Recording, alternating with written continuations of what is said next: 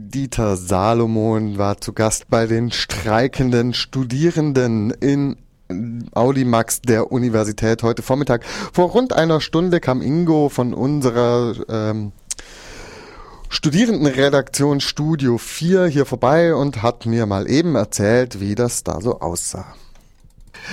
Ingo, du warst gerade im Audimax und da hat äh, Dieter Salomon gesprochen.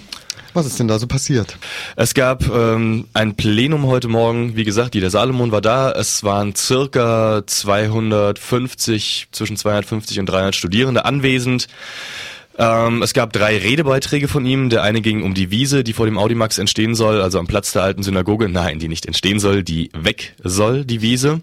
Und zwar, äh, wie er schon bei der Demo gesagt hat, nicht eine Betonwüste soll entstehen, sondern es sollen sehr attraktive Steinplatten dort hingelegt werden. Der zweite Redebeitrag ging ums St. Luitgard Wohnheim.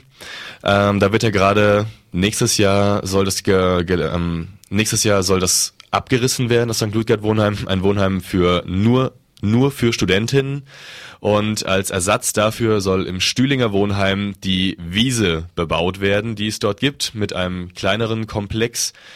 Äh, da gab es mehrere Wortmeldungen dann dazu. Es gab dann also Fragen aus dem Plenum, die gesammelt wurden, auf die Herr Salomon dann antworten konnte. Und hauptsächlich drehten, sie, äh, drehten sich diese Fragen auch um die genannten Punkte Wiese in der Platz der alten Synagoge und St. Luitgard Wohnheim, Neues Wohnheim. Jetzt muss ich einfach mal ganz grundsätzlich zwischenfragen. Es war also ein Plenum jetzt der streikenden Studierenden. Äh, was sollte da eigentlich Dieter Salomon?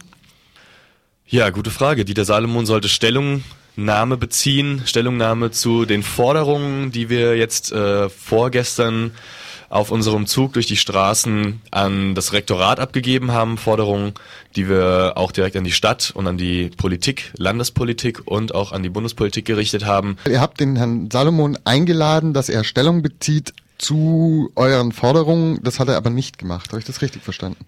Da kann ich Sondern jetzt, stattdessen über die Wiese vor dem KG2 gesprochen. Da kann ich jetzt als Studierender, der zwar Teil des Bildungsstreiks ist und da auch mitmischt, aber nicht vorneweg dabei ist, nicht antworten auf die Frage, weil ich nicht weiß, wofür wir ihn eingeladen haben. Ist mir eigentlich auch ein Rätsel, äh, ob er eingeladen wurde oder ob er drauf bestanden hat, auch zu reden, weil Herr Kirchbach ja auch schon da war und nächstes Jahr ist ja OB-Wahlkampf. Ich denke, dass das auch miteinander zusammenhängt. Also dann äh, vielen Dank für das Gespräch und wir hören uns wieder. Ja, und nächste Woche Montag Studio 4 einschalten. genau. Ciao. Ciao.